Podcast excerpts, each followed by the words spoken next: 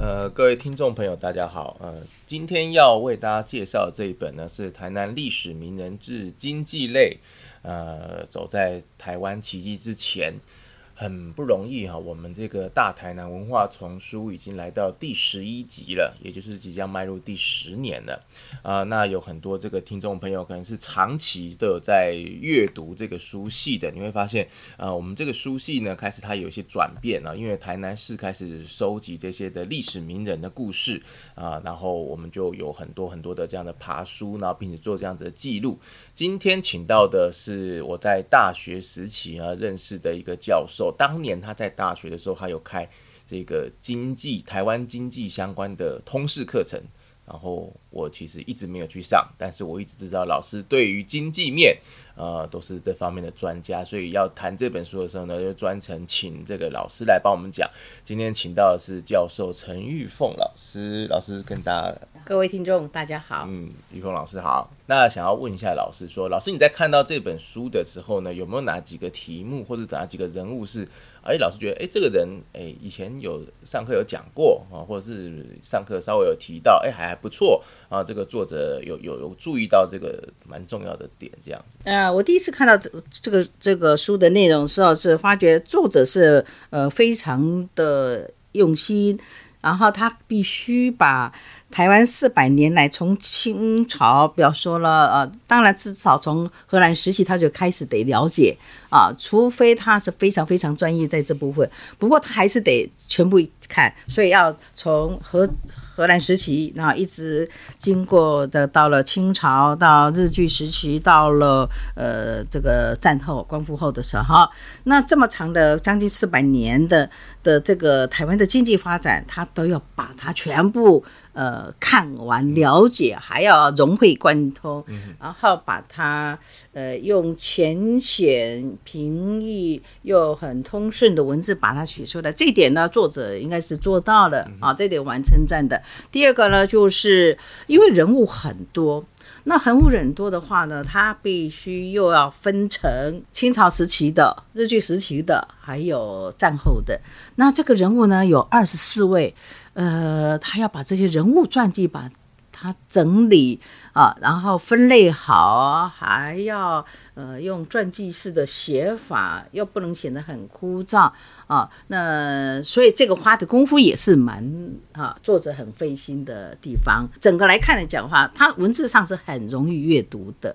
好，那再来呢，我当然呃，因为我讲的是台湾的当代财经人物嘛，叫所以呢，我对人物是非常的。呃，重视了，就是说你要怎么去描述这些人物对整个经济发展的贡献。好，那台南在那段时期，它必须分成啊，它必须分成几个阶段啊。比方说清朝时期有哪一些，哪一些这些人都得必须把它找出来啊。那找找出来之后，放在它分类的段落里面啊。那那我我的看法是这样子了，呃，它在分。分类的时候呢，好，分类的时候呢，它是有分成，好，清朝时期，它直接标的是活跃清领时期的这些米糖盐商啊，这个这个就 OK 嘛，哈，呃，在下一章的话，应该是就是日据时期，然后后来第四章是台南帮，那我觉得按照他的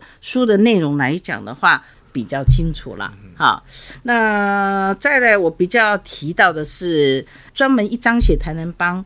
其实他就是在战后啊，战后那再来呢，他必须要讲说，呃，台南帮的形成，因为台南帮它只是一个，呃，就是大家通俗说啊，那个是属于台南帮的啦啊。那么这个台南帮之所以形成，其实是很好，就很容易把它描述出来，是因为他们做的。呃，我们说好做他们那个行业好，那个产业好了，他其实主要都是卖布的，就是一布，不是说哦糖米啊盐，他不是，他就卖布。那卖布的话，刚开始哈，比方说他他要讲的是说从卖布开始，那卖布开始以后，其实后来他们就进入纺织了。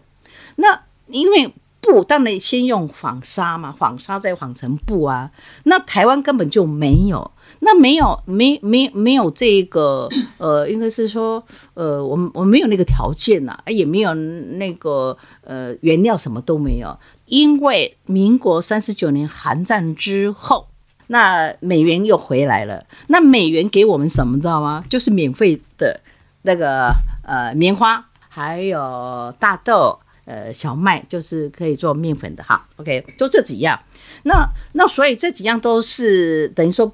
呃不花钱的。那尹仲荣那时候就想说，哦，这些居然可以免费，那不然这样子好了，呃，你们民间哈有纺织厂的、啊，对吧？那你们就我就给你们纱，纱是不用钱，那你们就替政府纺纱，纺纱，纺纱之后，然后做成布，做成布之后呢，那政府就来收购。好，那那当然了，这样一来的话，原来有一点呃纺织基础的啦，或者是说没有的都可以啊。反正那所以他们台南纺织公司是民国四十三年哎、很早哎、四十三年是很早的时间，四十三年我才出生而已，四十三年呢、那那因为尹仲荣主持台湾的经济发展，从三十八年到三十九年就开始，等到三十九年。啊，那美元的这些物资都进来了之后，他就提出一个政策，叫做代纺代织哦，代纺代织政策。那那这样子的话呢，就是呃，能够纺纱成布了之后，那这个布我们就不用去呃这个呃进口嘛，因为进口需要外汇。那刚开刚开始战后那段时间，那都我们根本就没有外汇啊，所以要节省外汇啊，所以这样就节省了很多很多的外汇。所以台湾的纺织业之所以能够兴起，就是这个代纺代织政策。嗯，所以那是是很多家，包括呃那个台源有没有？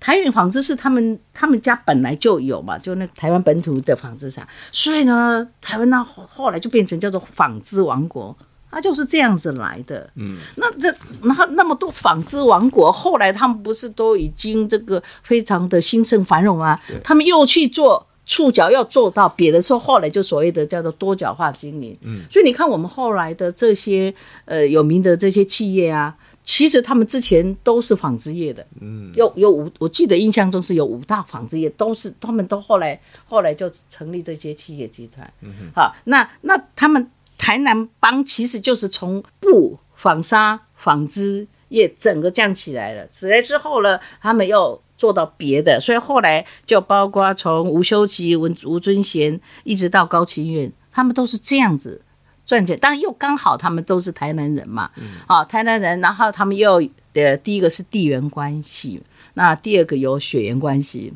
哦，因为他们都亲戚嘛，就姻亲啊，所以所以他们变成很合作团结的在做，所以他们事业就真的这样子做起来，哦，就一直做做做到高庆那个统统一企业，都是都是这样子来的，哦，所以这这一段呢，他可以很实在的去发挥到，其实是蛮好的。台湾经济奇迹是民国五十年，以民国的话就民国五十年，那以西元就一九六零年后，哦，那那那个年代之后那一段叫呃叫做呃台湾出现的经济奇迹，那他要写的是在此之前。呃，为经济发展有也有贡献的这些人嘛，在还没有之前也有这么些图。第二个时间断线就很清楚，嗯，在民国五十年代之前，台南的经济发展的人的的整个过程全部都讲了一遍，哎，讲的是讲的蛮好的，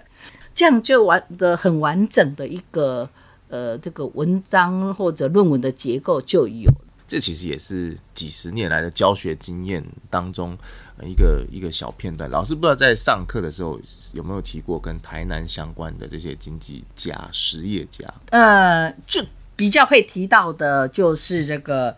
呃台南帮的。哦，所以台南帮，因为台南我一定讲说台南纺织嘛，嗯嗯嗯啊，台南纺织，然后我说哦，台南纺织，你看他们多有眼见呢，你看四十三年往后配合政府的政策，啊，马上就发展起来。这个情况跟谁一样？哎，跟王永庆是一样的。嗯哼，在王永庆的那个时候，政府正是要呃扶植新兴的企业。嗯。然后正好呢，PVC 有了、p v c 有了，政府是要找谁有钱，谁可以做的，就找到了王永庆。结果王永庆就在那时候就就答应说好，那我来做。没有想到就这样不是叫一戏成名，还是怎么一戏成功就对了，也是四十三年。哦，对，嗯，所以就是所以为什么说侯，呃，后来就说侯侯跟那个谁，跟王永庆就是南呃南侯北王，嗯哼哼哼，原来这个背后其实都是政府的一套的经济政策。嗯嗯。好，那今天很谢谢可以请到陈教授，呃，来为我们分享这一部啊、大台南文化丛书》第十一集的历史名人志呃经济类啊、那它的书名呢就是《走在台湾奇迹之前》啊、如果听众朋友听到这个的话，你可以 Google 一下《走在台湾奇迹之前》，其实就可以找到这本书了啦。啊、然后就可以去呃去买来看看这样。子。谢谢大家，今天谢谢谢谢教授。好，谢谢谢谢谢。